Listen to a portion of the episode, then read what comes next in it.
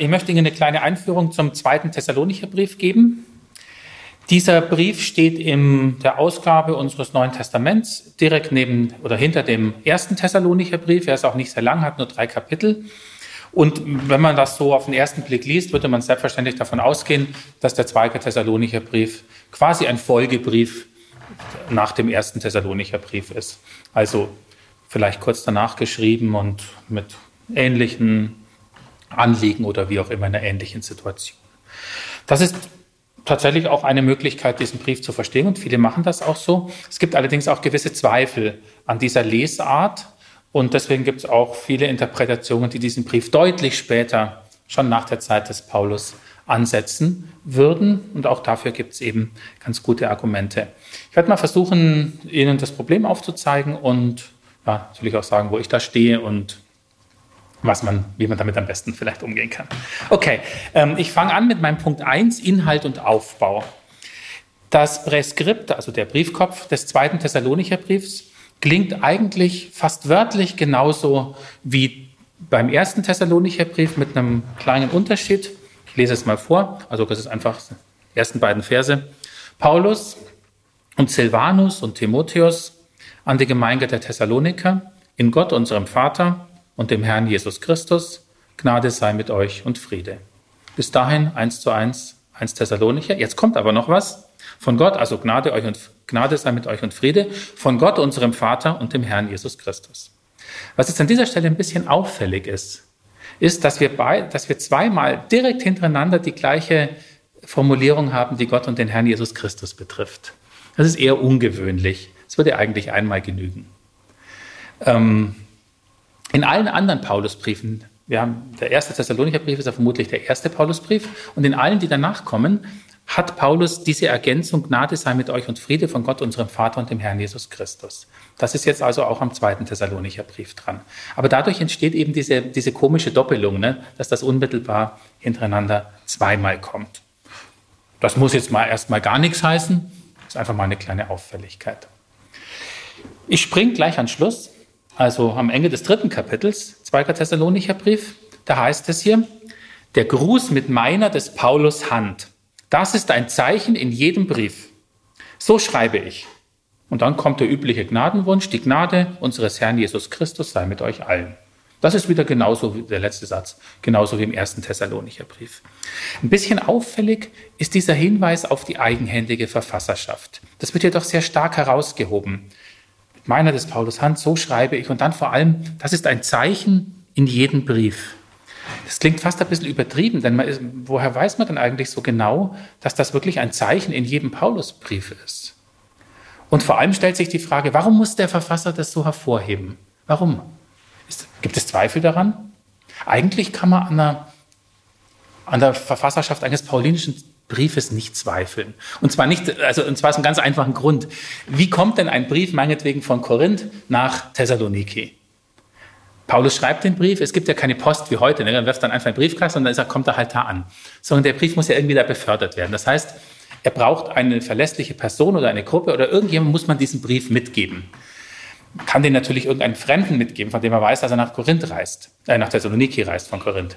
Aber gerade bei einem christlichen Brief ist das vielleicht ein bisschen unsicher. Das heißt im Klartext, die meisten dieser christlichen Briefe, Paulusbriefe, werden von einem Boten überbracht worden sein, der Paulus kennt. Im Römerbrief haben wir zum Beispiel ein schönes Beispiel. Da wird eine Frau namens Phoebe genannt im, im 16. Kapitel. Und diese Phoebe ist ganz, die wird dann empfohlen, die soll man aufnehmen und so. Diese Phoebe ist ganz offensichtlich die Überbringerin des Briefes.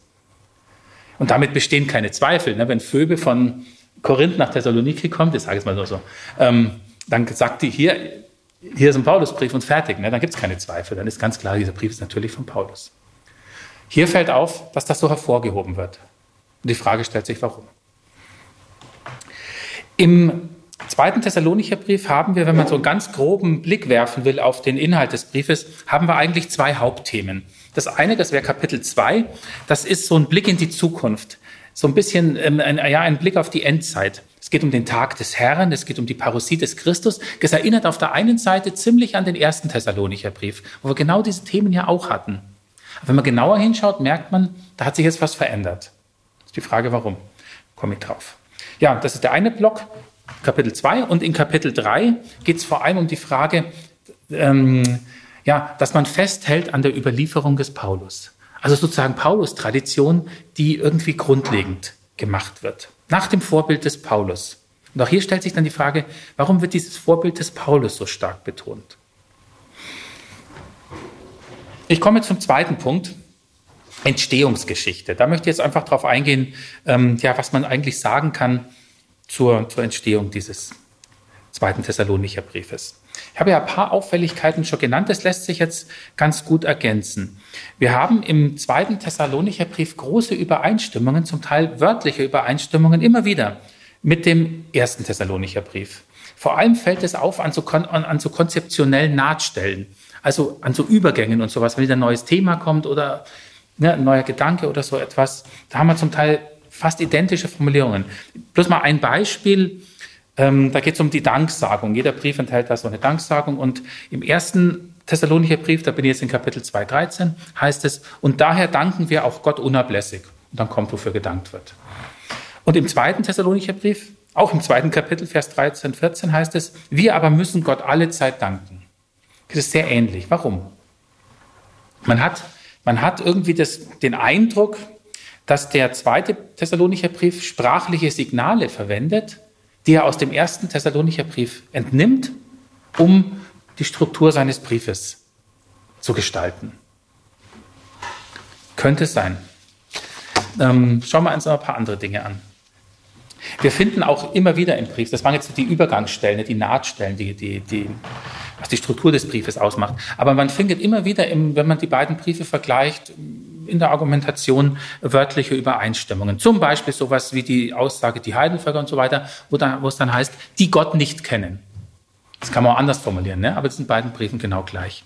Oder was ich auch ganz interessant finde, ähm, eine Formulierung aus dem ersten Brief, die sich so über mehrere Sätze aufspaltet, wird dann im zweiten so zusammengezogen. Ich zeige Ihnen, ich sage Ihnen das. Im ersten Brief heißt es, denn ihr erinnert euch. Kommt was? Dann geht es weiter. Denn schon als wir bei euch waren, sagten wir euch voraus. Jetzt wieder ein bisschen weiter. Ihr wisst. Und im zweiten Thessalonicher Brief klingt es dann so. Erinnert ihr euch nicht, dass ich, als ich noch bei euch war, dies euch sagte und nun wisst ihr? Also da hat man förmlich das Gefühl, es ist zusammengesetzt aus den Aussagen des ersten Briefes.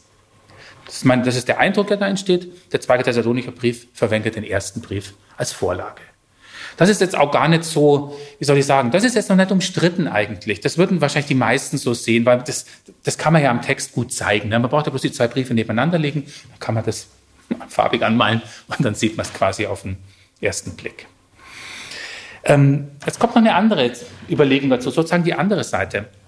Es gibt auch eine ganze Reihe an inhaltlichen Unterschieden zwischen den beiden Briefen. Und da würde man jetzt sagen, ist ja klar, es gibt auch inhaltliche Unterschiede zwischen dem ersten Korintherbrief und dem Römerbrief. Nein, aber es ist natürlich so, es sind im Grunde dieselben Grundthemen, würde ich sagen, aber sie werden inhaltlich bes anders besprochen. Das ist vielleicht ganz interessant. Ich zeige es Ihnen an vier kleinen Beispielen, damit Sie einfach sehen, worüber wir da sprechen. Vielleicht auch die wichtigsten. Ähm, also inhaltliche Unterschiede. Erstes Beispiel. Der erste Thessalonicher Brief ging von der Nähe der Parousie aus. Die Parousie Jesu vom Himmel her auf die Welt kommt bald. Der zweite Thessalonicher Brief betont, dass die Parousie noch länger aussteht. Lass ich einfach mal so stehen. Komme ich aber nur drauf auf die Stelle. Zweites Beispiel. Mit diesem Parousie-Gedanken ist ja die Rede vom Gericht verbunden. Der erste Thessalonicher Brief hat hervorgehoben, dass uns, ja, dass uns Christus vor dem Zorngericht rettet. Der zweite Thessalonicher Brief hebt hervor, dass beim Gericht eine, die Vergeltung an den Bedrängern stattfindet, also an den Feinden der Gemeinde, könnte man sagen. Also das Gericht wird wichtig, weil es Gericht über die gottfeindliche Welt ist. Sie merken, es ist nicht unbedingt der Gegensatz. Ne? Wenn wir gerettet werden, können die anderen vernichtet werden. Meinetwegen. Aber ähm, es ist eine Verschiebung. Wo liegt der Akzent? Wo liegt, der, wo liegt die Perspektive drauf? Drittes Beispiel die hm, Anführung der Handarbeit des Paulus. Paulus arbeitet für seinen Lebensunterhalt. Im ersten Thessalonicher Brief verwendet als Zeichen für die eigene Glaubwürdigkeit. Im zweiten Thessalonicher Brief Handarbeit als Vorbild für andere Verkünder. Also andere sollen sich jetzt daran orientieren. Und das klingt für mich schon sehr nach einer Weiterentwicklung, dass man praktisch ein Motiv nimmt, das man aus der, ich sage jetzt mal aus dem Paulusbrief, ja, kennt aber auf eine andere Situation anwendet. Könnte man zumindest durchspielen, diesen Gedanken. Und noch ein viertes und letztes Beispiel, ja überhaupt das, das Thema Paulus-Tradition. Im ersten Thessalonicher Brief war die Verkündigung, das Wort Gottes im Wort der Missionare, das ging praktisch um einen lebendigen Prozess. Ne? Da, das sind Menschen, die sprechen und die verkünden das Evangelium, das ist Wort Gottes, kommt bei, den, kommt bei den Gemeinden an. Also etwas, was aktuell geschieht. Im zweiten Thessalonicher Brief bekommt die Verkündigung, das Wort der Apostel, die Paulus-Tradition, den Charakter eines ja eher verlässlichen, verbindlichen, grundlegenden Maßstabs. Also etwas, woran man sich orientieren kann. Und die, ja, die Beziehung zum Apostel geschieht eigentlich nicht mehr direkt, sondern über diese Tradition. Also wenn ich noch mit Paulus, im ersten Thessalonicher wenn ich mit Paulus was zu tun habe, muss ich mit Paulus reden. Das geht grundsätzlich. Im zweiten Thessalonicher Brief über die Tradition. Auch das klingt für mich so ein bisschen nach Weiterentwicklung. Ne? Also fast im Sinne von Paulus ist gestorben, wie kann man mit Paulus noch in, in, in, in Verbindung treten? Ja, nur über die Paulus-Tradition. Sind zumindest so Beobachtungen. Also, ich, das könnte man jetzt noch ausbauen, aber es sind so wesentliche Punkte. Das Ergebnis, das ich aus diesen ersten Beobachtungen ziehen würde, ist, der zweite Thessalonicher Brief schließt sich in Form und Sprache eng an den ersten an. Das soll man auch hören, das soll man wahrnehmen. Er entwickelt aber irgendwie das paulinische Denken weiter oder genauer gesagt, er wendet es auf eine veränderte Lebenssituation an. Anders könnte man auch sagen, der zweite Thessalonicher Brief sucht die Antworten auf die Fragen seiner Zeit aus der Paulus-Tradition und in dem Fall konkret vor allem aus dem ersten Thessalonicher Brief. Wenn das so stimmt, dann, und ich denke, dieser Gedanke hat schon was für sich, dann würde der zweite Thessalonicher Brief wohl eher in die Generation nach Paulus gehören. Hm, mit allen Schwierigkeiten, das das natürlich jetzt mit sich bringt. Ne? Aber ich sage es jetzt einfach mal so, komme ich schon noch drauf. Ähm, der würde in die Zeit nach Paulus gehören, wäre sozusagen ein deuteropaulinischer Brief und ähm, ja, würde versuchen, 20, 25 Jahre später oder sowas nach Paulus, keine Ahnung, Paulus weiterzudenken. Das ist zumindest das Ergebnis, zu dem ich gekommen bin, als ich 2017 ähm, einen Kommentar zum zweiten Thessalonicher Brief schreiben musste oder durfte, sollte, konnte und ähm, mir natürlich überlegen musste, wie, wie, das ist einfach eine ganz grundlegende Frage, ne? wie, wie, wie lege ich so einen Brief aus? Und das muss ich mir vorher überlegen. Ich kann, entweder lege ich ihn als echten Paulusbrief aus, dann muss ich aber natürlich, dann habe ich andere Fragen. Dann muss ich zum Beispiel zeigen, wie kann das sein, dass 14 Tage später mh, mm, Paulus in manchen Dingen jetzt plötzlich ganz andere Akzente setzt. Da finde ich wahrscheinlich auch Antworten, wenn ich ein bisschen suche. Ne? Da fällt mir schon was ein, wenn es darum geht. Die Frage ist halt nur, wie plausibel ist das? Das ist genau das Problem an der Sache. Und das, muss, das musste ich abwägen sozusagen. Was ist mir plausibler? Was passt besser? Dass es jetzt unmittelbar danach oder so geschrieben wurde oder dass es eine Generation später geschrieben wurde. Und da kann man im Grunde nichts anderes tun, als solche Überlegungen, die man natürlich noch ausbauen kann, ähm, gegeneinander stellen und abwägen und unterm Strich dann sagen, ja doch, das eine oder andere ist mir halt dann doch eher plausibel. Und mein Ergebnis war eben, dass es mir plausibler ist, dass, dass ich diesen Brief besser erklären kann, wenn ich ihn als nachpaulinischen Brief erkläre. In der Forschung ist es total umstritten. Das muss, das muss, man, das muss man ganz klar sagen. Also vor allem auch in der englischsprachigen Forschung, gerade auch äh, zum Beispiel neuere Kommentare aus den USA oder so, ist völlig klar, der Brief ist ein echter Paulusbrief. Der ist kurze Zeit nach dem, zweiten, äh, nach dem ersten Thessalonicher Brief entstanden. Und mei, manche kommen dann noch auf so Hilfskonstruktionen, dass man dann sagt, ja, das ist halt dann nicht direkt von Paulus selber geschrieben worden, sondern Paulus hat, hat so ein paar Gedanken was weiß ich, formuliert und hat die dann meinetwegen einem, einem Sekretär gegeben oder, oder es war Timotheus oder, oder sowas. Ne? Und der hat dann den Brief geschrieben, deswegen ist er ein bisschen unterschiedlich, aber, aber eigentlich ist es schon ein echter Paulusbrief. Und manche sagen, manche greifen auf sowas überhaupt nicht zurück und sagen, nö, ist ein echter Paulusbrief fertig. Hat sich halt was verändert. Kann ja sein.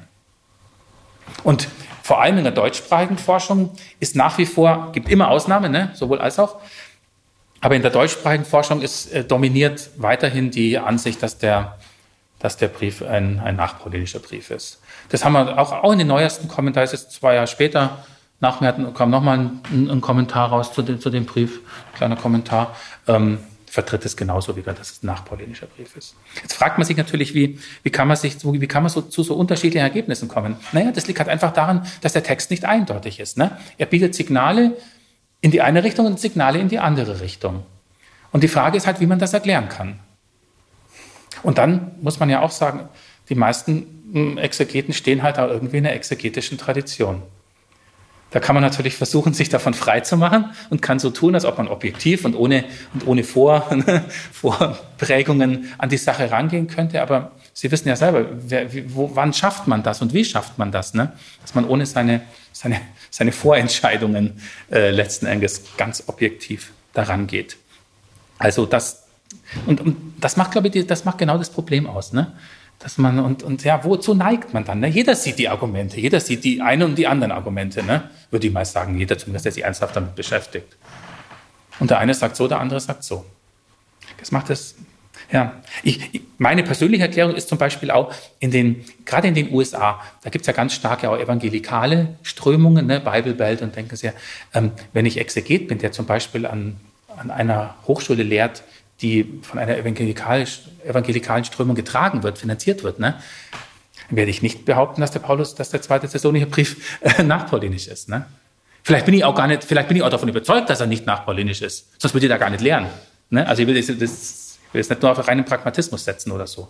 Aber ich glaube, das ist einfach eine Prägung, die man kriegt. Ne? Wenn ich da aufwachse und so weiter und so weiter, bin ich davon geprägt. Und wo bin ich aufgewachsen? Naja, in Deutschland. Ne, habe studiert an der Theologischen Fakultät, zwar katholisch, aber ist auch schon wurscht. Und ähm, gibt, ne, der, der Einfluss der protestantischen Exegese ist halt in Deutschland unheimlich stark. Und da arbeitet man historisch kritisch und vor allem kritisch und fragt halt einfach bei jedem Punkt nach, er könnte das nicht. Und das ist meine Vorprägung. Ne? Deswegen ist es mir jetzt auch nicht schwer gefallen, sozusagen dazu oder dafür zu votieren, dass der zweite Thessalonicher Brief ein nachpaulinischer Brief ist. Also das mal so einfach zu den, zu den Hintergründen. Ähm, trotz allem stellt sich natürlich die Frage nach den Bewertungen. Ne, also selbst wenn er ein nachpaulinischer Brief ist, oder selbst wenn er keiner ist, ähm, aber selbst wenn er einer ist, dann kann man ja immer noch verschieden damit umgehen. Dann kann man sagen, ja, dann ist es Fälschung, dann ist alles falsch, der ganze Kanon ist schlecht, das Christentum ist, kann, kann man vergessen. Oder man kann sagen, ja, oder man kann einfach mal danach fragen, was, wie kann man es sich denn erklären? Wie kann man es einordnen? Was bedeutet das eigentlich? Ja, und an dem Punkt möchte ich nochmal ein bisschen weitermachen. Also man spricht ja, ähm, man spricht ja an, an der Stelle von Pseudepigraphie. Das ist einfach der Fachbegriff dafür, Pseudepigraphie. Das heißt, jemand schreibt einen Brief in dem Fall im Namen einer bekannten Gestalt der Vergangenheit, also Paulus. Es wäre wie wenn ich jetzt zum Beispiel, weiß nicht, gab es mal so gefälschte Hitlerbriefe. Können Sie sich erinnern? Nee, das war das ist schon lange her. Aber es gab es auf jeden Fall mal. Ne? Die waren gar nicht schlecht gemacht, offensichtlich, und deswegen kamen die ganz schön hoch. Und irgendwann stellte sich halt heraus, natürlich, die sind falsch. Ja, das, das ist Pseudepigraphie. Da schreibt einer im Namen Hitlers. Eine bekannte Gestalt der Vergangenheit. Das ist ein Sonderfall von Pseudonymität.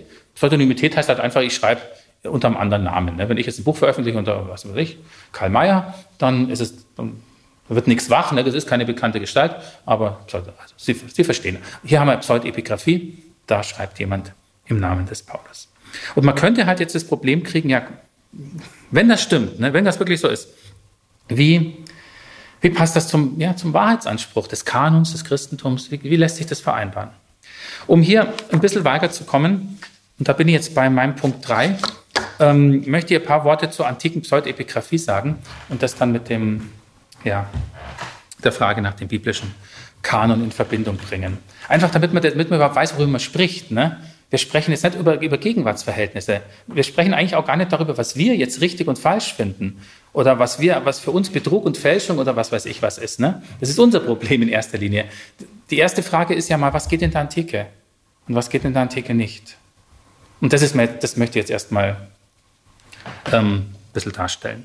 Ja, also Pseudepigraphie kann ich verschieden deuten. Ich kann entweder sagen, das ist Betrug, es ist Fälschung, es ist Plagiat, es ist, Sie, Sie kennen diese Diskussionen, die natürlich dann da dranhängen. Also jedenfalls etwas, was moralisch absolut verwerflich ist. Oder ich kann sagen, Pseudepigraphie ist sowas wie eine, ich verwende jetzt mal einen Ausdruck, der in der Forschung gebraucht wird, wie eine fiktive Selbstauslegung des Paulus. Dann hat es plötzlich was Literarisches. Ne? Schreibt jemand so, wie er sich denkt, dass Paulus schreiben würde, wenn er sich in der Gegenwart befinden würde. Fiktive Selbstauslegung des Paulus. Ah, ne? Sie merken, es hat eine ganz andere Bewertung plötzlich. Da denke ich anders drüber. Ne? Wenn ich sage, es ist Fälschung, dann, ist es, dann, dann drücke ich ein gewisses Label drauf. Wenn ich sage, fiktive Selbstauslegung, drücke ich ein ganz anderes Label drauf. Das ist was anderes. Das will ich nur sagen. Man, man, man muss aufpassen, worüber man eigentlich spricht. Ne? bevor man dann vorschnell sagt, das eine ist das und das andere ist das. Muss man gut überlegen. Und deswegen der Blick in die Antike. Ähm, natürlich kennt die Antike den Wert des geistigen Eigentums. Das gibt es auch in der Antike das und das ist auch gar keine Frage. Und es gibt auch uns bekannte Fälle, wo sich zum Beispiel ein Autor darüber beschwert, ähm, ich glaube von dem Arzt Galenus wissen wir das, der sich darüber beschwert, dass doch tatsächlich einer so dreist ist und in seinem Namen ein medizinisches Werk verfasst hat. Also, das findet er überhaupt nicht lustig und ja, der hält eben daran fest, das, ist doch, das sind meine Gedanken und ich will mir da nichts unterschieben lassen von irgendjemand anderen. Auf der anderen Seite gibt es aber in der Antike auch tatsächlich weit verbreitete Formen von Pseudepigraphie. In ganz verschiedenen Bereichen. Und ähm, ja, das will ich Ihnen, das will ich Ihnen zeigen. Und auch diese Pseudepigraphie hat irgendwie natürlich eine Vorstellung vom Wert des geistigen Eigentums.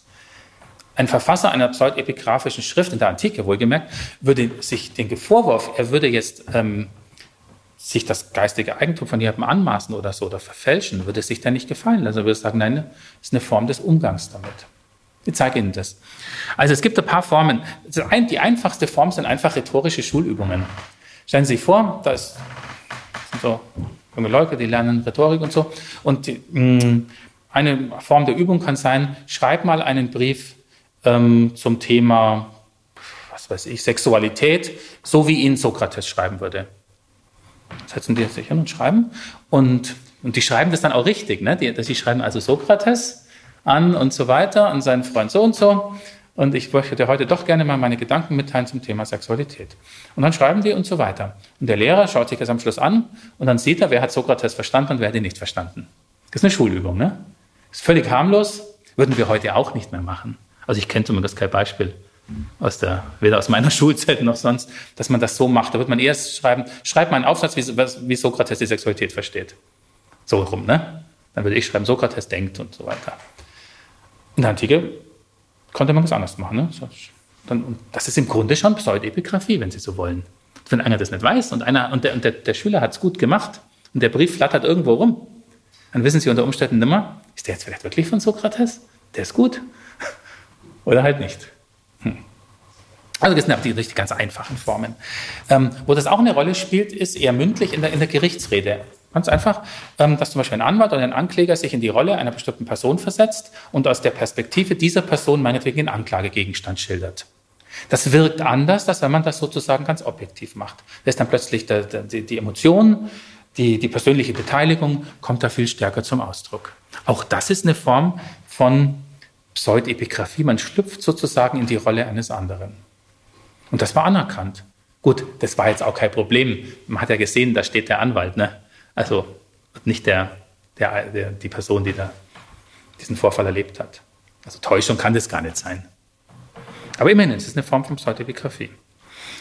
Wo das dann, und jetzt sind wir schon, jetzt kommen wir langsam näher zu unserem, zum, zum zweiten Thessalonicher Brief.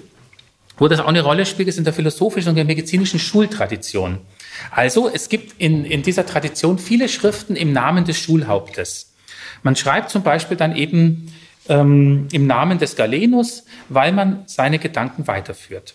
Und da würde der Schüler, der das macht, der würde da sagen, ich verletze nicht das geistige Eigentum meines Lehrers, sondern ich führe es fort. Also ich, wie soll man sagen, das, was ich von meinem Lehrer gelernt habe, ist eigentlich sein geistiges Eigentum. Und wenn ich jetzt das so schreibe, wie ich es von ihm gelernt habe, dann ist es sein Eigentum und deswegen ist es auch kein Problem, wenn ich seinen Namen drüber setze. Da würden wir heute absolut anders denken. Wir müssten das heute, wir müssten das heute einfach zitieren, zum Beispiel. Mein Lehrer schrieb, dann zitiere ich das, ne? Und dann sage ich, was ich damit, was ich daraus gelernt habe oder was ich denke, was anders und wie und so weiter, ne? Das geht heute nicht anders. In der Antike ging es anders. Das ist echt ein Unterschied. Das muss man muss man wohl zur Kenntnis nehmen. Ja, also und da gibt es eben eine ganze Reihe an, an Schriften. Manchmal ist es auch gar nicht so einfach, das dann zu unterscheiden. Da gibt es irgendwie den einen oder anderen Brief, wo man gar nicht genau weiß, ist der jetzt von Platon oder ist er nicht von Platon? Schwer zu sagen. Man nur den Brief hat und der ist gut, ne? also gut gemacht, klingt echt nach Platon. Ja, ist das jetzt oder ist das nicht? Also gibt es sogar gewisse, äh, gewisse Unsicherheiten. Ja, Ähm, es gibt auch, auch in der Antike viele pseudepigraphische Briefe und Briefsammlungen. Da sind wir jetzt wirklich ganz nah am zweiten Thessalonicher Brief dran. Unter, für, unter allen möglichen Namen. Da ist zum Beispiel auch Brutus dabei. Kennen Sie schon? Der, der, der Cäsar-Mörder Brutus. Dem hat man dann später eine, eine Briefsammlung zugeschrieben. Es staunt man, warum gerade Brutus, ne? Aber ähm, es ist ziemlich eindeutig, dass das nicht vom echten Brutus ist, also dem Menschen, der da Cäsar dann ermordet hat. Wahrscheinlich ähm, sondern dass man dem das tut. Aber dann kann man auch über, über bestimmte Vorstellungen, über politische Vorstellungen, Tyrann, ne, Tyrannei, Tyrannenmord, das kann man natürlich mit der Figur des Brutus super reflektieren. Warum hat der Cäsar ermordet? Ne, und so. Also Sie merken, das hat schon einen Zusammenhang. Es ist nicht einfach nur irgendwie irgendeine Spinnerei, sondern man, ja, man denkt etwas weiter. Und das gibt es von vielen Philosophen und, und so weiter. Ähm, das sind, was, was mir oder was ich gelernt habe an meiner, meiner Beschäftigung mit diesen, mit dieser, mit diesen fiktionalen oder pseudepigraphischen Briefen, hm, dass man die als Literatur lesen muss. Wenn ich die, wenn ich die als Rechtsurkunden lese, zum Beispiel wie ein Testament, dann komme ich, dann komme ich irgendwie in, in eine ganz andere Richtung. Weil dann bleibt wirklich nur die Alternative Fälschung oder Nichtfälschung. Und wenn ich ein Testament fälsche, dann hat es natürlich erhebliche Auswirkungen. Aber das ist doch was anderes, als wenn ich jetzt einen Brief im, äh, im Namen des Brutus schreibe und über Tyrannenmord nachdenke. Und deswegen meine ich, man muss es als Literatur lesen. Natürlich fiktionale Literatur, wenn man so will, ne, in, unseren, in unseren Begriffen, aber eben dennoch ein literarisches Werk, aus dem man etwas lernen kann und das sich in eine bestimmte, ja, eine bestimmte Tradition stellt. Nicht umsonst, dass meinetwegen Brutus gewählt wird. Oder ein Brief des, keine Ahnung, der, der Königer Diogenes und Krates. Da gibt es ganz viele Briefe von diesen Königern. Die sind, gar nicht, die sind, die sind sicher nicht echt. Aber warum nimmt man gerade Diogenes? Ja, weil man das Denken des Diogenes lernen möchte und, und weiterdenken möchte. Deswegen gibt es die. Das Entscheidende ist, glaube ich, wenn ich das richtig rausgelesen habe aus diesen ganzen Schreiben, die müssen gut sein. Die müssen gut gemacht sein. Die müssen von guter Qualität sein. Wenn ich das schlecht mache und, man, und jeder sofort merkt, oh mein Gott, das hat ja das hat mit, mit Sokrates überhaupt nichts zu tun oder mit Diogenes sogar so, dann wird es abgelehnt. Dann ist es übel und dann, ja, dann darf man das auch nicht. Aber wenn die gut gemacht sind und man sieht, jawohl, der lebt in der Schule des Sokrates oder so, des Diogenes, dann ähm, werden die auch anerkannt. So, diese Einsichten, die ich jetzt äh, so ein bisschen versucht habe auszuführen, ähm, gelten letzten Endes auch für den zweiten Thessalonicher Brief, sofern er natürlich pseudepigraphisch ist. Dann wäre nämlich die Absicht gar nicht die, irgendjemanden zu täuschen oder eine Fälschung zu ähm, produzieren. Eine Fälschung, wo man sich dann eh fragen würde, ja, warum eigentlich eine Fälschung? Ne? Ähm, wer hat denn da jetzt einen materiellen Gewinn oder sowas? Kriegt dann jetzt, was weiß ich, niemand bekommt da jetzt irgendwie ein Erbe, eine Geldsumme oder sonst irgendetwas. Ne? Also was soll eigentlich die Fälschung an dieser Stelle? Nein, darum geht es gar nicht, sondern es geht, um, es geht um zwei Dinge. Es geht einerseits um die Bindung an die Autorität des Paulus, das ist, glaube ich, ein ganz entscheidender Punkt. Wenn ich einen Brief im Namen des Paulus schreibe, dann binde ich mich an seine Autorität. Ich schreibe eben nicht in meinem Namen, sondern ich sage, das, was ich da schreibe, ist das, was ich von Paulus rausziehe, was ich von Paulus gelernt habe. Und das Zweite ist, ich ordne mich in die Paulus-Tradition ein und dadurch aktualisiere ich diese Tradition aber auch. Ich merke, ich muss Paulus jetzt weiterdenken für diese Situation, weil es meinetwegen seine Briefe geben mir keine direkte Antwort auf das Problem, das ich habe. Da muss ich weiterdenken. Aber ich bin davon überzeugt und tue es mit fester Absicht, in der Tradition des Paulus weiterzudenken. Das tue ich, das kann man, das darf man heute auch noch, ne? Nur würden wir halt heute keinen pseudepigraphischen Brief schreiben, sondern würden halt einfach schreiben, was Paulus der Kirche heute sagt. Und dann weiß man sofort, okay, das ist jetzt der Verfasser und der buchstabiert es aus oder so. Das hat der Unterschied. Ne? Aber die, das Prinzip ist im Grunde dasselbe. Ich aktualisiere eine Tradition und meine, sie, sie richtig weiterzuschreiben. Das meine ich zumindest dann, ne? an der Stelle. Also ein lebendiger, ein lebendiger Umgang mit Tradition. Der Gewinn der Sache ist meines Erachtens nicht zu unterschätzen, denn man gewinnt dadurch ein, ein differenzierteres Bild des Urchristentums. Wenn ihr alle, wenn ihr alle ähm, 13 Paulusbriefe, also Briefe, wo Paulus draufsteht, einfach Paulus zuschreibe, dann bin ich in einem ganz engen Zeitraum in der Zeit, sage ich mal, zwischen 50 und ja, maximal 60. Ne? Man muss ich halt gucken, wie das da irgendwie unterbringen, wie ich das dann erklären kann. Da habe ich manchmal schon wirklich Schwierigkeiten, wenn da, was weiß ich, wenn da mit Pastoralbriefen, die ja ganz anderes Amtsverständnis oder sowas plötzlich haben. Ja, da muss ich halt dann irgendwie postulieren. Paulus ist halt im Alter ein bisschen, der ist weich geworden oder irgend sowas, ne? Und, oder, oder keine Ahnung, warum er dann plötzlich Ämter so, so toll findet. Das, da tue ich mir viel leichter, wenn ich sagen kann, ja, aber der Brief ist zwei Generationen später. Ne? Und da hat sich die Frage tatsächlich vehement gestellt. Da gibt es nämlich diese Ämter schon, die streiten da miteinander und wissen, was ist jetzt richtig und was ist falsch, wie soll man es machen. Das ist für mich unglaublich viel einleuchtender ne? als, als Hintergrund. Also deswegen ein differenzierteres Bild von der Entwicklung äh, des frühen Christentums kommt dann dabei raus. Und meines Erachtens ist es auch kein Gegensatz jetzt mal zur Glaubwürdigkeit des Kanons, sogar zur Glaubwürdigkeit des Christentums. Da habe ich, also ich persönlich habe überhaupt kein Problem damit. Denn für mich ist Pseudepigraphie eine literarische Form. Das geht überhaupt nicht an den Wahrheitsanspruch der Christusbotschaft oder sowas. Ne? Im Gegenteil, es ist ja der Versuch, in einer, in, einer, in einer späteren Zeit die Wahrheit der Christusbotschaft, so wie man sie von Paulus lernen kann, zu bewahren und ja, fortzuführen, zu erhalten, fortzuführen. Also ähm, mein, mein, mein, mein, mein exegetischer Lehrer Herbert Leroy, der witzigerweise auch hier in Tübingen studiert hat, schon lange tot ist, ähm, der hat immer gesagt, ähm, um, um, wenn man Tradition festschreibt, dann verfälscht man sie. Also Tradition muss sich immer weiterschreiben, weil sich die Situation, für die sie gesagt oder gemacht worden ist, verändert. Und wenn sich die Lebenssituation verändert, dann nützt es nichts, wenn ich einen Satz da reinknalle und der Satz passt gar nicht mehr. Da habe ich zwar die Tradition wörtlich bewahrt, ne? Aber die passt nicht mehr in die Situation rein. Und damit geht sie kaputt. Oder erreicht das Gegenteil oder sonst irgendwas. Das fand ich eigentlich, war, war, war, war damals eine, eine, eine wichtige Erkenntnis für mich. Ich sage, ja, man muss aufpassen mit der Tradition, wie man damit umgeht. Also, das, das lerne ich auch aus dem zweiten Thessalonicher Brief. Ne? Wenn es denn stimmt, dann gehört der, dann, oder ja, gehört in eine andere Zeit. Und das macht überhaupt nichts mit der, mit der Glaubwürdigkeit des Kanons oder des Christentums, sondern im Gegenteil, das ist ein Teil davon, von dieser Glaubwürdigkeit. Historisch kann man dann seine Anfragen stellen, das darf man auch, aber eben theologisch wird die Glaubwürdigkeit bewahrt. Und der Witz ist ja, man kann das halt auch mit dem Original vergleichen. Ich brauche ja bloß zum Beispiel die, die, das Gemeindebild des Paulus mit dem Gemeindebild der Pastoralbriefe, nehme ich jetzt mal vergleichen. Dann merke ich genau, wo sind die Entwicklungen und dann kann ich kritisch damit umgehen gegenüberstellen und sagen, ja, wo sind vielleicht die kritischen Punkte an der Stelle?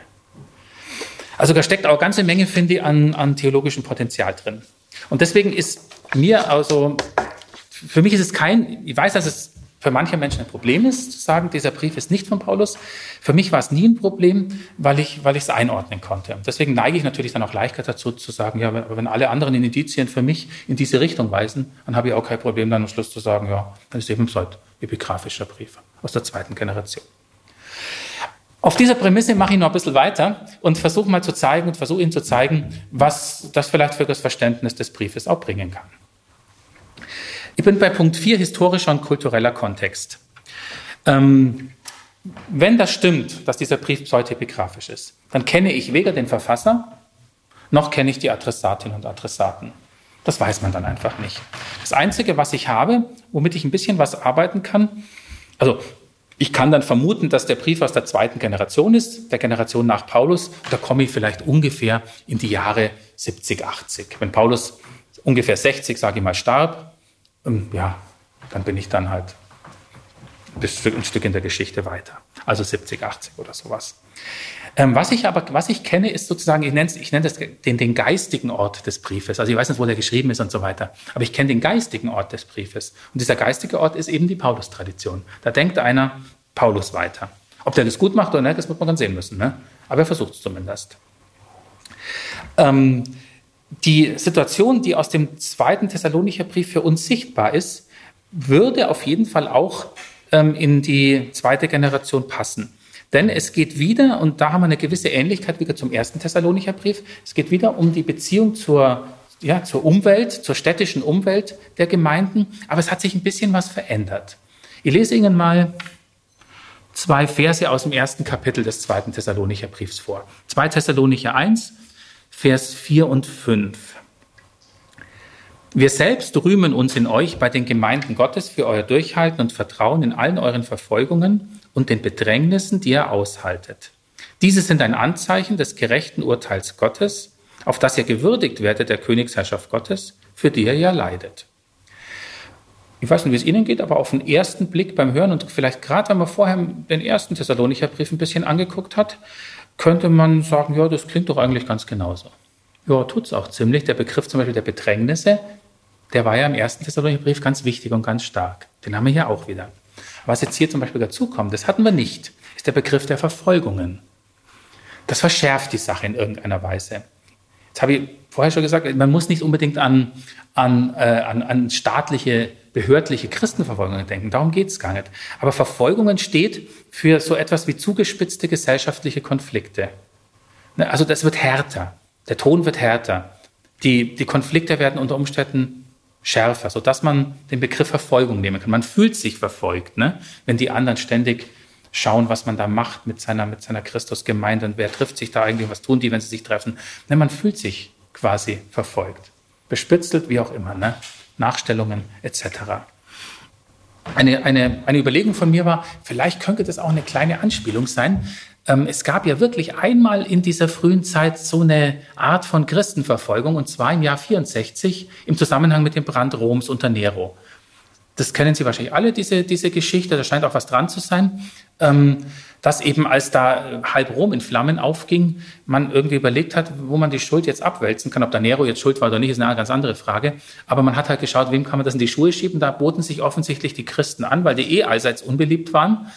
Und dann hat man denen das eben da in die Schuhe geschoben und das Ergebnis war tatsächlich, dass man Christen, und da kann man dann schon von Verfolgung sprechen, dass man Christen aufgegriffen hat und die dann in, ja, wie soll man sagen, öffentlich inszenierten Massenhinrichtungen zu Tode gebracht hat. Das war zwar nur eine kurze Epoche, eine bestimmte Gruppe, eine bestimmte Zeit, aber ich denke mir, dass so ein Erlebnis durchaus auch traumatisch wirkt. Denn wenn einmal unter Nero, da im Jahr 64, sowas passieren kann, kann es theoretisch jederzeit wieder passieren. Denn beliebt waren die Christen auch anderswo nicht unbedingt. Das macht Angst, ne? Das löst Angst aus und vielleicht steckt auch das hinter dem Begriff Verfolgungen. Ich würde jedenfalls den Schluss daraus ziehen, dass sich die Situation seit Paulus zugespitzt hat. Deswegen braucht man Mut, da ist vom Durchhalten, vom Vertrauen die Rede. Und deswegen wird auch auf die Gerechtigkeit verwiesen. Also man sehnt sich förmlich danach, dass Gott endlich, endlich seine ja, Gerechtigkeit auf der Welt durchsetzt, dass eben nicht immer wir die Verfolgten oder die Bedrängten sind, sondern dass auch mal die anderen davon etwas abbekommen. Und genau diesen, dieses, diese Vorstellung der Gerechtigkeit, die führt der, der Brief jetzt an der Stelle ich lese jetzt einfach die nächsten paar Verse, also im ersten Kapitel, Verse 6 und 9, äh 6 bis 9, lese ich einfach weiter. Und da sehen Sie genau diese, diese ja, ich sage jetzt mal, Sehnsucht nach Gerechtigkeit. Natürlich subjektiv, klar, subjektive Sehnsucht, ganz klar. Da heißt es nämlich dann, wenn es nämlich gerecht ist bei Gott, denen, die euch bedrängen, Bedrängnis zurückzugeben und euch, den Bedrängten, Erholung, Erholung mit uns bei der Offenbarung des Herrn Jesus vom Himmel, mit den Engeln seiner Macht, in einer Feuerflamme, um denen Bestrafung zu geben, die Gott nicht kennen und die nicht dem Evangelium unseres Herrn Jesus gehorchen, die als Strafe erleiden werden ewiges Verderben vom Angesicht des Herrn und von der Herrlichkeit seiner Stärke. Es geht dann noch ein bisschen weiter, ich höre auf. Das klingt jetzt schon ein bisschen schauriger. Wenn man den ersten Thessalonicher Brief noch im Ohr hat, dann entdeckt man gewisse Übereinstimmungen. Ja, wir haben hier auch wieder so apokalyptisch geprägte Sprache mit Gerichtsvorstellungen und Engeln und so weiter. Aber ich finde, man sieht auch ganz klar eine Verschiebung. Es geht jetzt hier viel mehr um Verderben, um Strafe, um Flammen, ne? also um, um Machtausübung letzten Endes auch über, über eine bestimmte Gruppe.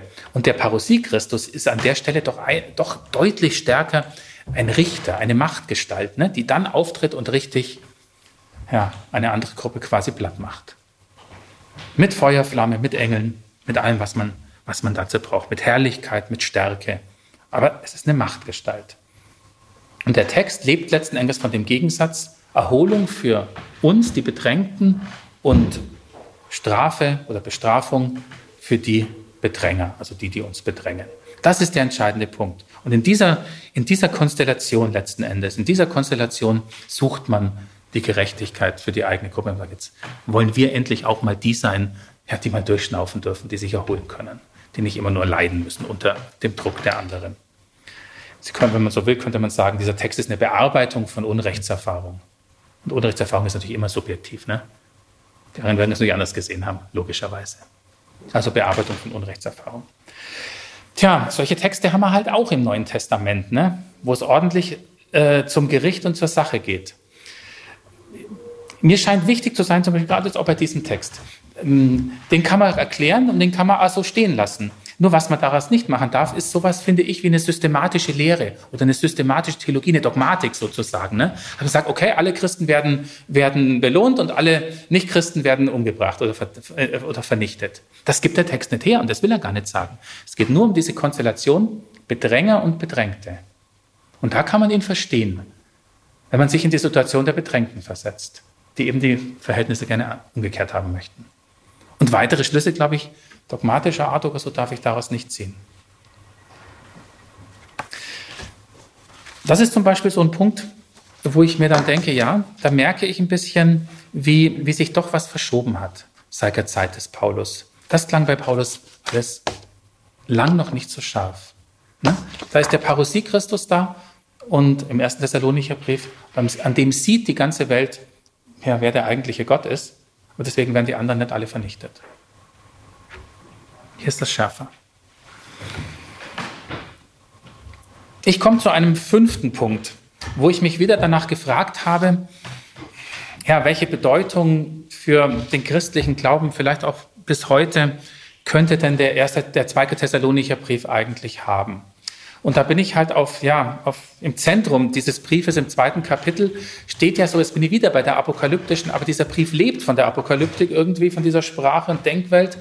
Ähm, Im zweiten Kapitel bietet dieser Brief sowas wie einen apokalyptischen Fahrplan. Also da wird dann so erzählt, wie sich alle möglichen Ereignisse ereignen und was das alles bewirkt und, und irgendwann kommt es dann zu einem Ende. Das, das ist fast schon das, das theologische Herzstück dieses Briefes und ja, man fragt sich natürlich, was soll man denn damit anfangen?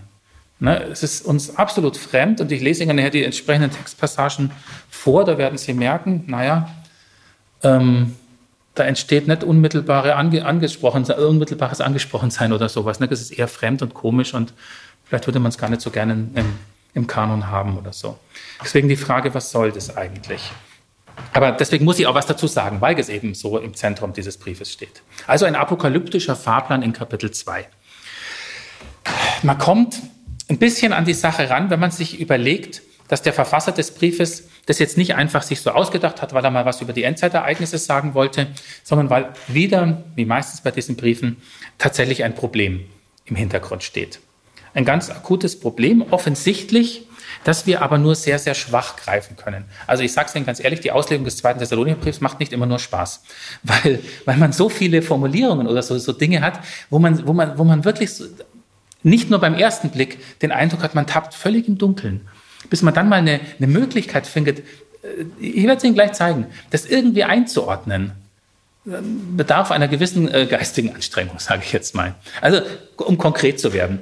Ähm, hier am Anfang des zweiten Kapitels im zweiten Thessalonicher Brief wird eine Parole zitiert. Eine Parole, die offensichtlich von bestimmten Gruppen in der Gemeinde äh, so vertreten wird und womit die versuchen, äh, eine bestimmte Theologie unter die Leute zu bringen. Und diese Parole wird dann hier zitiert eben in, in Vers 2 und, da, und die heißt, der Tag des Herrn ist gegenwärtig.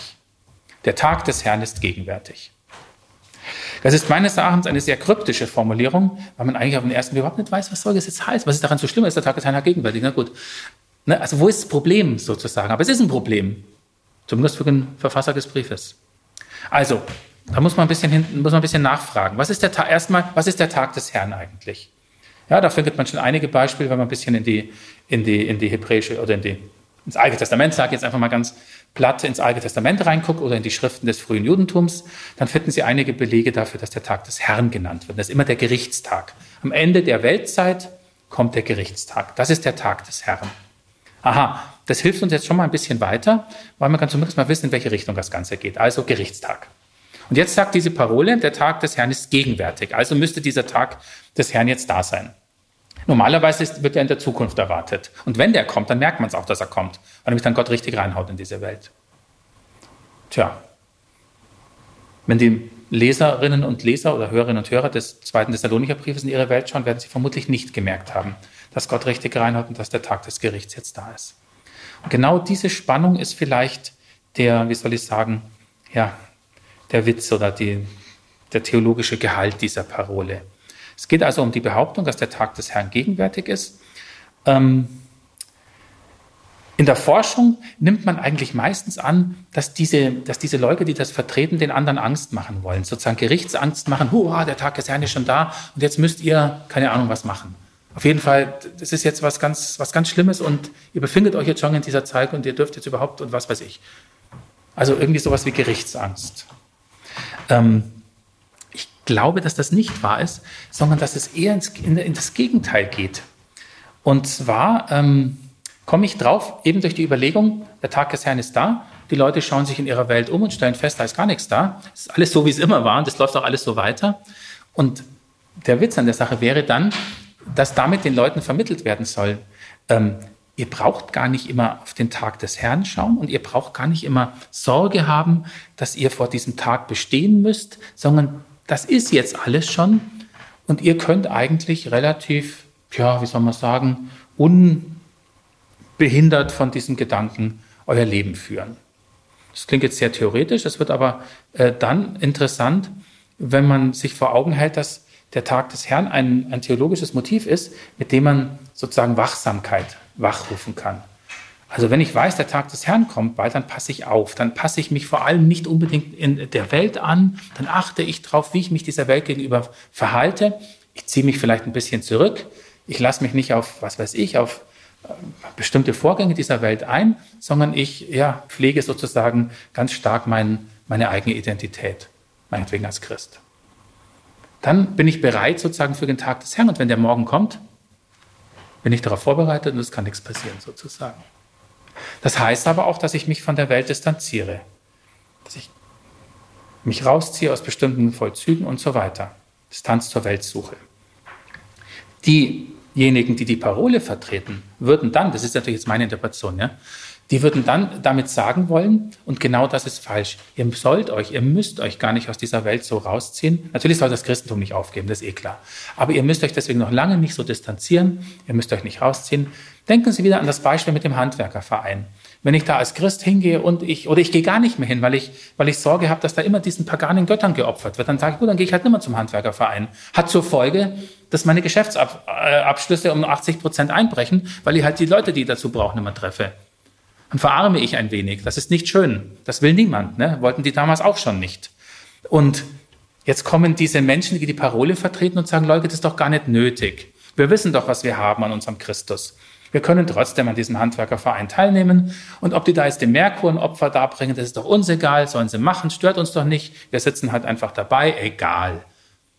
Und dann haben wir wieder unsere Abschlüsse und haben unsere Kontakte und fallen auch nicht weiter auf und können mit der Welt mitleben.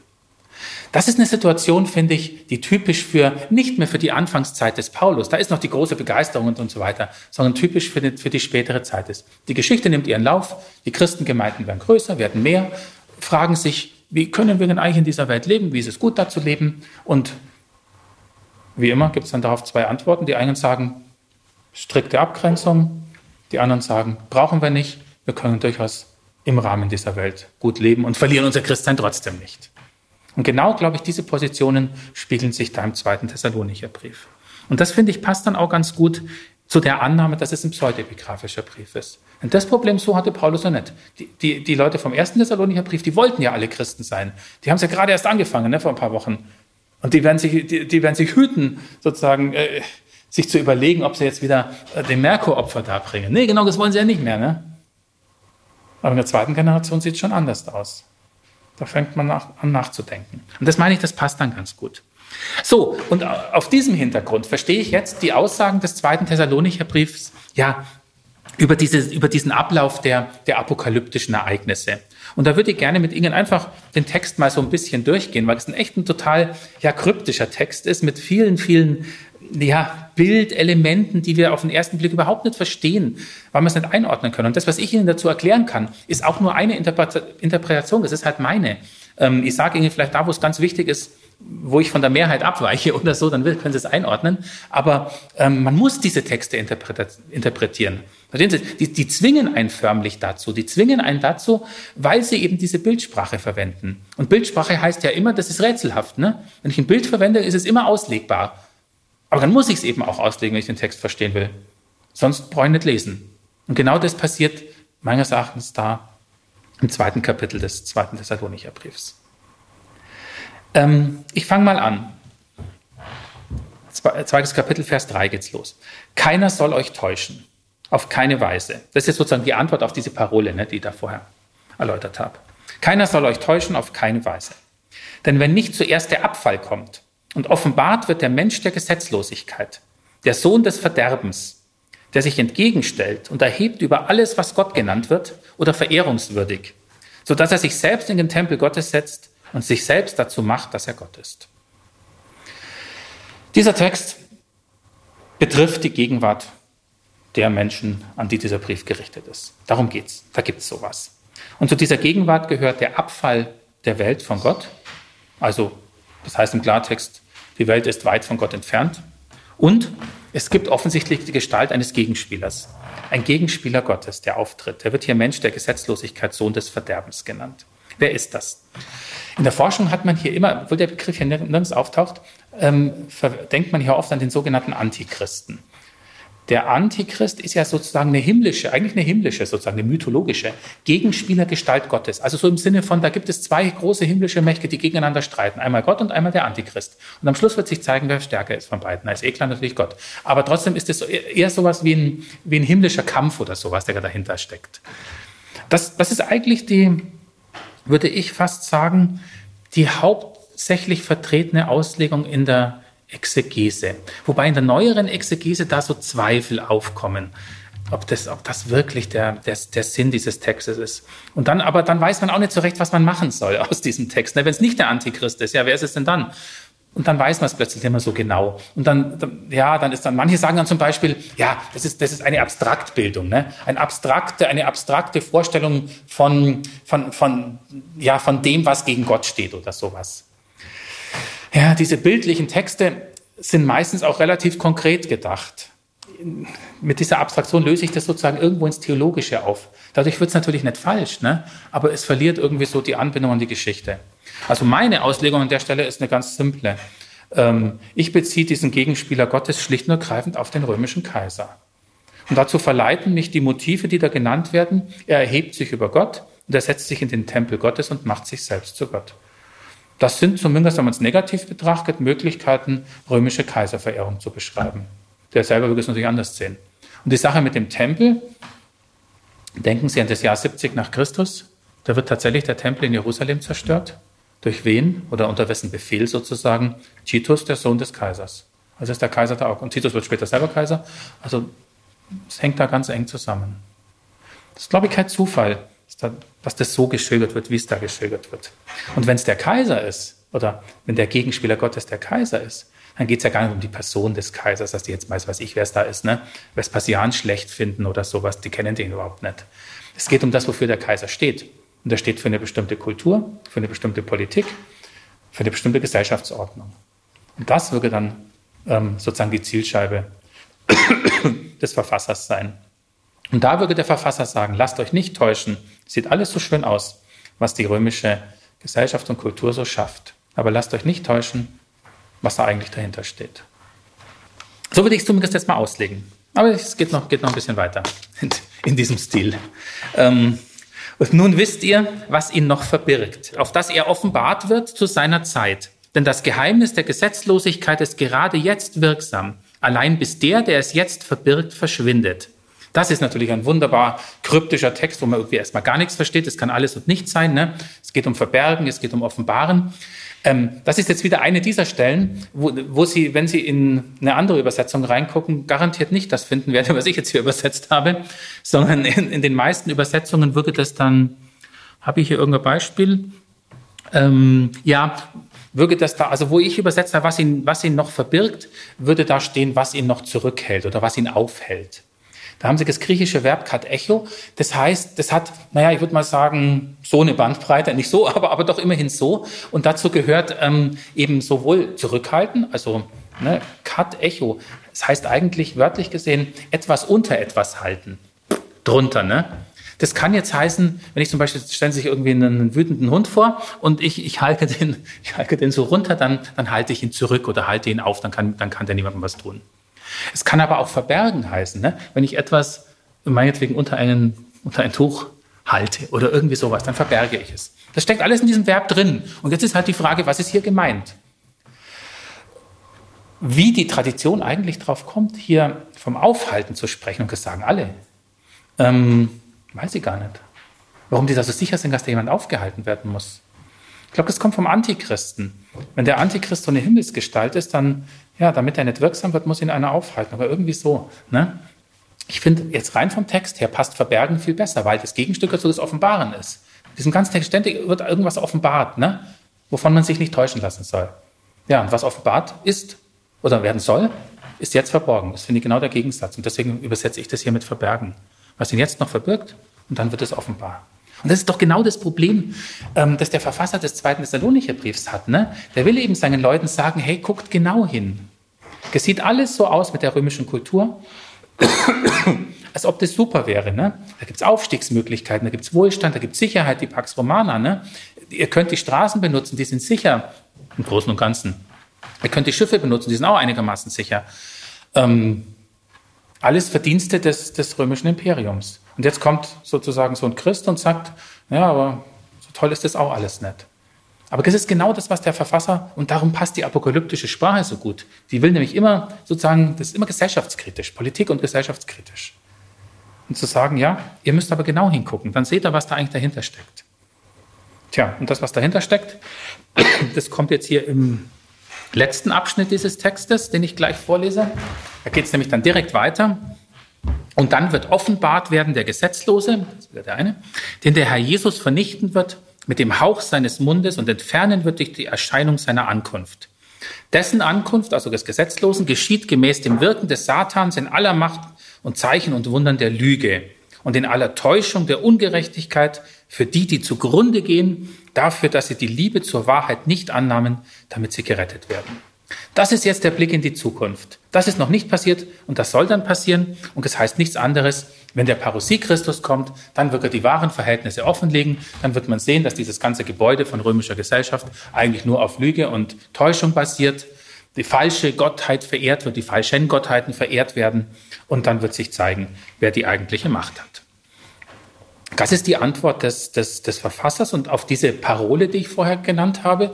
Und was er damit erreichen will, ist im Grunde nichts anderes als ja, eine, eine kritische Perspektive bei seinen, bei seinen Leserinnen und Lesern erreichen. Und das ist auch das, was man, wo man, glaube ich, heute dran denken muss. Was mache ich mit so einem Text? Er gesagt kann, okay, ich kann den kommentieren, kann ich alle Motive, da kann man Seiten drüber schreiben, habe ich auch.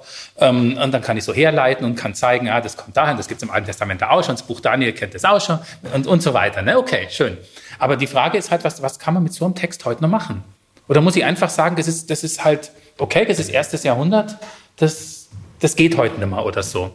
Ja, in gewisser Weise ist es wahrscheinlich sogar so, dass man sagen muss, da ist ja ganz viel Fremdheit drin.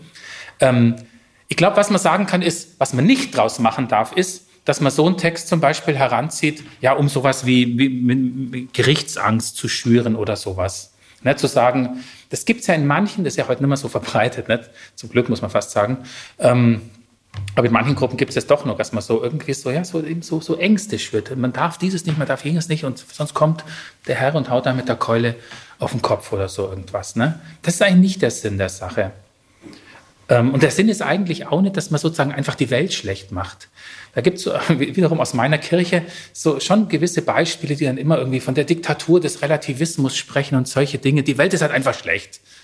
Und, und irgendwie, wenn man, wenn man sich irgendwie auf diese Welt einlädt, wo, wo, ist das, und wo ist, wo ist das Gute zu finden? Ja, natürlich in der katholischen Kirche. Ist vielleicht auch zu einfach. Ich glaube, was dieser Text, oder wo man diesen Text für heute noch hm, hinüberbringen kann, ist schlicht und ergreifend die, die Aufforderung einer, einer christlich-kritischen Haltung gegenüber dem, was die Gesellschaft bietet. Heute ist es ja ähnlich. Unsere Gesellschaft hat so viel Gutes, ne? auf was wir alle zurückgreifen. Ich fahre auch ein Auto, habe ein Handy und was weiß ich was alles. Ne? Das ist ja alles schlecht. Aber ist das alles sozusagen? Und wo ist der kritische Blick? Und das ist, das, das, das, dazu kann man diesen Text vielleicht noch verwenden. Dass man sagt, ja, dazu ermuntert der eine, dass man, dass man, dass man weiter guckt. Ne?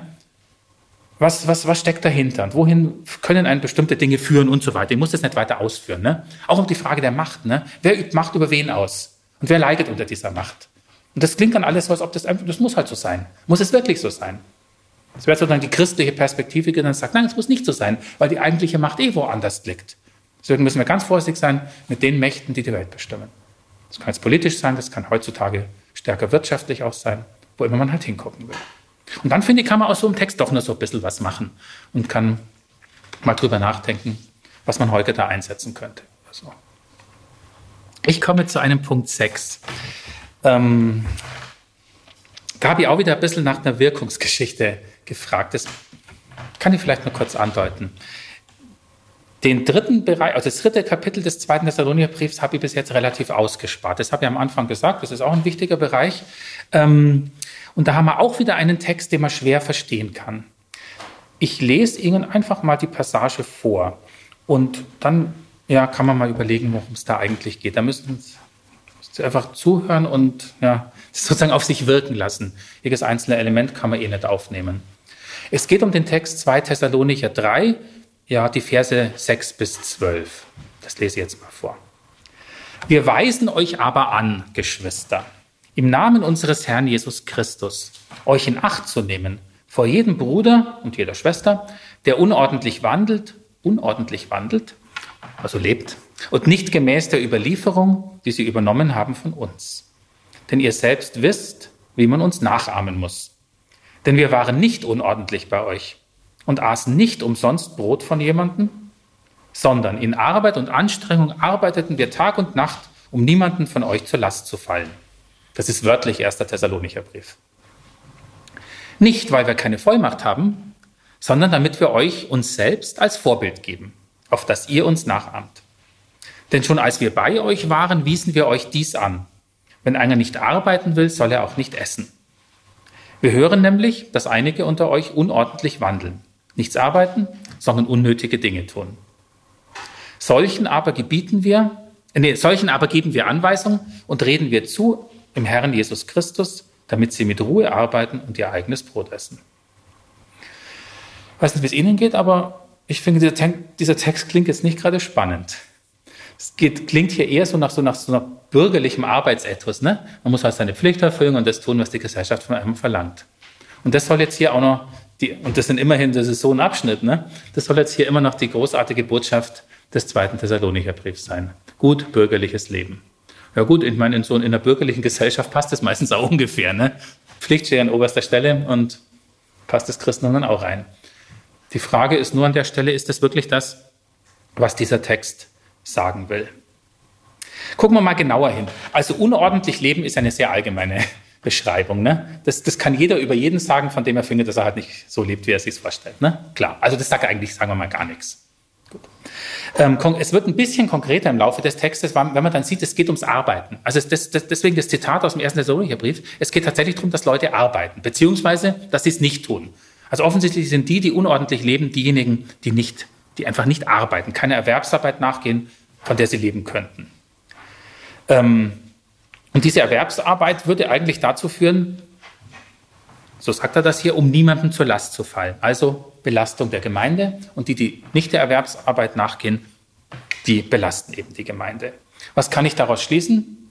Der Text hat offensichtlich Leute im Blick, die keine normale Erwerbsarbeit verrichten, sondern die dafür was anderes machen. Das taucht da so im Nebensatz auf, ähm, wo es dann heißt, die, die unnötige Dinge tun. Das ist auch wieder sehr allgemeine Beschreibung. Ne? Was ist unnötig und was ist nötig? Aber man sieht, aha, es gibt welche, die arbeiten nicht und machen dafür was Unnötiges. So sieht es zumindest der zweite Thessalonicher Brief. In der Forschung ist es auch wieder schwierig, dies, diesen Texten Sinn abzugewinnen. Es gibt viele Kolleginnen und Kollegen, die würden dann die, die sagen, ähm, es geht tatsächlich um die, ja, um, um, die Faulheit und um die Arbeitsscheu von Christen. Da frage ich mich natürlich mal, hm, waren Christen also im Jahr 70 oder 80 waren die besonders faul und arbeitsscheu. Das ist irgendwie, finde ich, eine, eine eigenartige Vorstellung. Ne? Warum sollen die das gewesen sein? Die einen sagen, das wissen wir halt nicht, die waren halt faul und arbeitsscheu. Okay, kann sein. Ähm, andere sagen, ja, das hängt mit dieser eschatologischen Gerichtsangst zusammen. Die haben jetzt so viel Angst vor dem Gericht, dass die einfach äh, das normale Leben brach liegen lassen und, und nichts mehr machen. Und die anderen müssen die dann mit durchziehen. Kann sein. Ist trotzdem meines Erachtens aus dem Text selber schwer zu begründen, weil da überhaupt nichts steht von eschatologischer Angst, von Gerichtsangst, sondern einfach nur, dass die nicht arbeiten. Den einzigen Hinweis, den ich finde in diesem Text, der mir irgendwie hilft zu verstehen, wer ist es eigentlich, der da keiner Erwerbsarbeit nachgeht, den finde ich in diesen Formulierungen, wo es heißt, sie wandeln nicht gemäß der Überlieferung, die sie übernommen haben von uns. Was ist denn diese Überlieferung, die sie übernommen haben von uns? Wenn der Brief pseudepigraphisch ist, was ich vermute, dann ist das genau die Paulus-Tradition. Und da finde ich, da wird dann plötzlich, da geht einem dann, finde ich, ein bisschen Licht auf. Es gibt also Leute, die eine andere Tradition verkünden als die Paulus-Tradition, die der Verfasser des zweiten Thessalonicher Briefs gerne verkündet sehen möchte. Und deren Verkündigung geht damit einher, dass sie nicht arbeiten, sondern diese Verkündigung hauptberuflich machen. Das heißt, nur diese Verkünd dieser Verkündigung nachgehen. Und dann, finde ich, gibt das Ganze nämlich plötzlich schon einen ganz guten Sinn. Ähm, wir wissen aus anderen Quellen, das kann ich vielleicht anders zu, äh, noch, noch einspielen. Wir wissen aus anderen Quellen, dass tatsächlich in der zweiten, dritten Generation ähm, der Christenheit das Phänomen von so Wander, Wanderpropheten oder Wanderaposteln oder Wanderverkündigern offensichtlich gar keine so geringe äh, Rolle gespielt hat. Also Leute, die umherziehen und dann meinetwegen in eine Gemeinde kommen, dort Unterkunft und Verpflegung kriegen und dafür im allgemeinen Sinne christliche Lehre verbreiten. Und das hören sich die Leute dann an und wie auch immer. Das ist ja eigentlich ganz schön, weil man so Verbindung hat untereinander. Ne? Dann kennt man nicht nur die eigene Gemeinde, sondern kennt auch viele, viele andere. Was da so gedacht wird und wo die so Probleme haben und so weiter. Das ist der positive, die positive Seite. Die negative Seite kann aber sein, dass diese Leute erstens die Gemeinde wirklich belasten. Sowas kann man auch ausnutzen. Ne?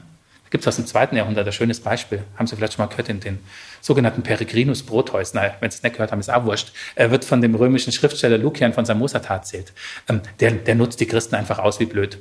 Der gibt sich als Prophet aus und, und ja, und lässt sich halt im Grunde alles, alles bringen, was man ihm nur bringen kann. Ne? Also er nutzt die Regel recht aus.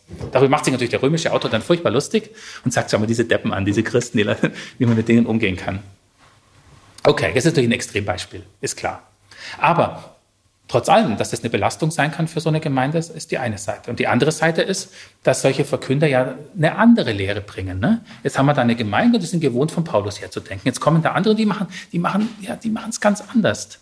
Und wenn die das aggressiv machen, dann ist das plötzlich ein Problem für die Gemeinde. Jetzt wissen die nicht mehr, an was soll sie jetzt eigentlich halten? Ist der Paulus recht oder haben die recht? Das, ich vermute, das ist meine These, ich vermute, dass diese Konstellation in irgendeiner Form hinter diesem Kapitel 3 des zweiten Thessalonicherbriefs steht. Und deswegen, und das ist auch so schwer fassbar, deswegen kann der nicht sagen, also die Punkte sind falsch, das weiß der gar nicht so genau, das ist so, ne, das ist nicht so klar oder sowas. Wichtig ist einfach, sich an die Paulus-Überlieferung zu halten und die Sache mit der Erwerbsarbeit, die, die macht er deswegen so stark, weil er damit sagen will, wenn jemand einer Erwerbsarbeit nachgeht, dann ist er im Grunde den ganzen Tag beschäftigt. Und fängt er in der Früh, wenn es hell wird, so nach römischen Verhältnissen, fängt er in der Früh, wenn es hell wird, an und hört abends, wenn es dunkel wird, auf. Dann kann er zwar hinterher schon noch ein bisschen lehren, aber viel schafft er dann auch nicht mehr, weil er nach einer halben Stunde müde ist, dann isst er noch was, dann geht er ins Bett. Ähm, das heißt, die Gefahr für die Gemeinden, dass da fremde Lehren eindringen, ist dadurch wesentlich geringer, als wenn jemand den ganzen Tag nichts anderes macht. Also rumlaufen und halt sagen, also das ist falsch und das ist falsch und das müsst ihr anders machen.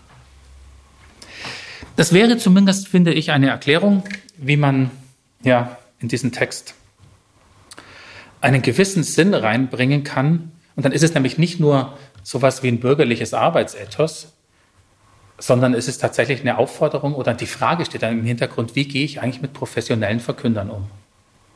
Das ist schon etwas wiederum, was auch die Gegenwart betrifft. Ne? also zumindest die, in den großen Kirchen, wir haben professionelle Verkünder. Ich will das auch gar nicht schlecht machen. Vielleicht ist es auch gut so, dass es das gibt.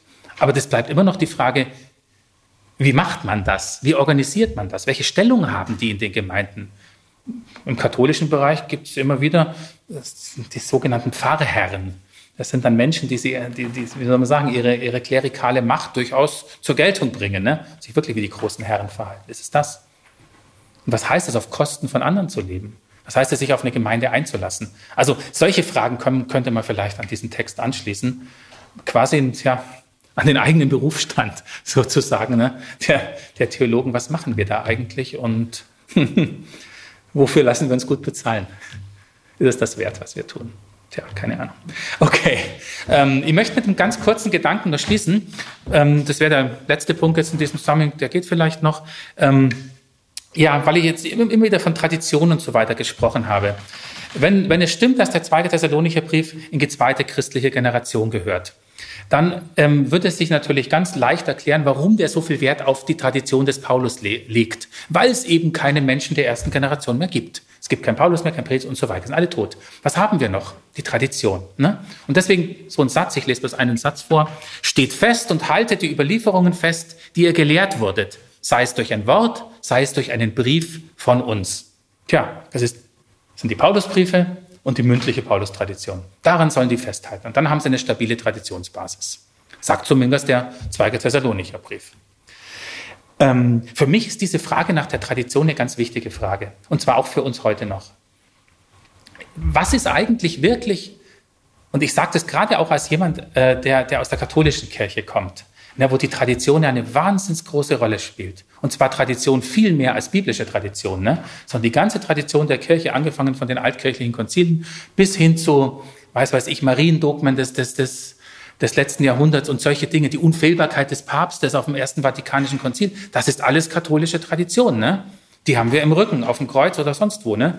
Ähm, mit der muss man umgehen. Also das ist die Traditionsfrage. Was ist eigentlich die Tradition, ja, aus der wir leben sollen als Christen? Und überhaupt, worin, worin besteht eigentlich im guten Sinne unsere Tradition? Ne? Worauf können wir uns eigentlich verlassen? Woher wissen wir eigentlich was von Jesus von Nazareth?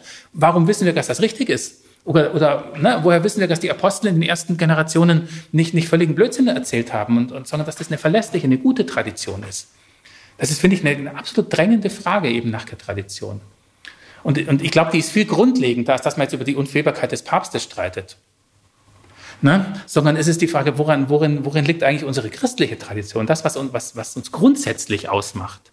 Nämlich das Christusereignis und seine Deutung. Und ich glaube, da kann man aus dem zweiten Thessalonicherbrief auch wieder was lernen, weil der nämlich genau in der Phase ist, Tradition erstmal zu etablieren. Die gibt es noch nicht. Ne? Und der kämpft darum zu sagen, ja, was ist es jetzt und was ist es vielleicht eher nicht. Wir haben heute eine andere Aufgabe. Ne? Wir haben viel zu viel Tradition, sage ich jetzt mal. Ne? Ein, ein Wahnsinn, ne? weil man das alles dann sieht und woran man sich alles halten muss. Dann muss man das noch und dieses und was weiß ich, um Gottes Willen, dass man ja die Tradition nicht verletzt. Ne? Ganz schlimm. Wie kann man das überhaupt noch unterscheiden? Und da würde ich sagen, ja, schon durch, tja, durch die apostolische Tradition. Also das war, aber nicht in diesem Sinne, dass, ne, was die, was man daraus machen kann, sondern tatsächlich die Tradition, die wir aus den ersten zwei, drei Generationen hm, überliefert bekommen haben, die wir heute noch im Kanon des Neuen Testaments haben. Und wenn wir diese Tradition, würde ich sagen, als Grundlage nehmen, ne, dann können wir auch mit den Auswüchsen, ich, nenne es mal, ich sage es mal negativ, mit den Auswüchsen der Tradition, die gibt es in allen Bereichen, ne, die gibt es in der evangelischen Tradition genauso mit vielleicht übertriebenem Lutherismus oder wie man da so sagt, äh, genauso wie im katholischen Bereich, wo man sich auch fragt, muss denn das alles sein? Wo sich Traditionen auch selber im Weg stehen, ne? wie zum Beispiel im katholischen, dass man keine Frauen zu Priester weihen darf. Da steht sich die Tradition im Weg, ganz einfach. Ne? Das müsste gar nicht so sein. Gibt es auch keine vernünftigen Gründe dafür. Und trotzdem ist es Tradition und die ist so stabil, dass man nichts machen kann. Und da frage ich, wo ist das Korrektiv? Da würde ich sagen, ja, es ist Tradition des Anfangs, die wir auch natürlich nicht so einfach haben. Die müssen wir auslegen, die müssen wir aktualisieren, die müssen wir studieren. Aber man kann wenigstens was kann diskutieren. Das wäre vielleicht die positive Seite. Das wollte ich eigentlich damit sagen. Es gibt auch eine positive Seite des Traditionsprinzips, nämlich das zu haben, woraus man eigentlich lebt. Das finde ich, kann man aus dem zweiten Thessalonicher Brief lernen.